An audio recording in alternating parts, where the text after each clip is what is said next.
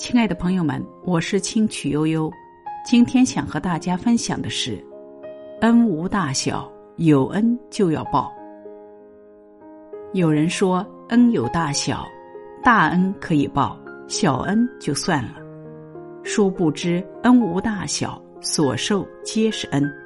听过这样一个故事：两个贫苦的人都想去极乐世界，但是不知道路该怎么走。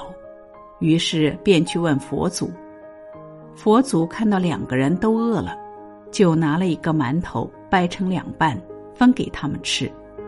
其中一人接过馒头，非常感激，连连致谢，并且在吃完后帮佛祖打扫了院子。而另一个人吃完后无动于衷，一心只想着怎么去极乐世界。后来。佛祖让第一个人去了极乐世界，另一个人愤愤不平，问佛祖：“你为什么厚此薄彼？难道连佛祖都做事不公平吗？”佛祖微微一笑说：“你暂时还没有资格去那里，因为你不懂得感恩，而天堂的路是用感恩铺出来的。就因为我忘了说谢谢吗？”才半个馒头而已，你也太小题大做了吧！佛祖说：“你不是忘了，而是你心里根本没有感恩之意。一个有感恩之意的人，无论恩大恩小，谢谢两个字都会脱口而出；而不知道感恩的人是没有这个意识的，当然也就不会有进一步的行动。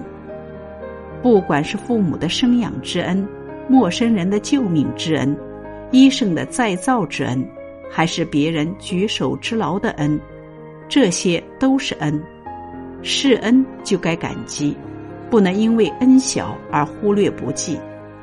英国作家萨克雷说：“人性的劣根之一就是喜欢比较大小，权衡利弊。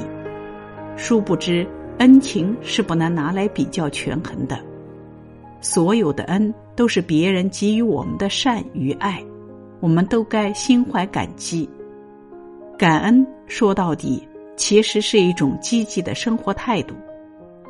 如果因为恩小而不报，这不仅会寒了施恩者的心，也会与自己的良性德行有损。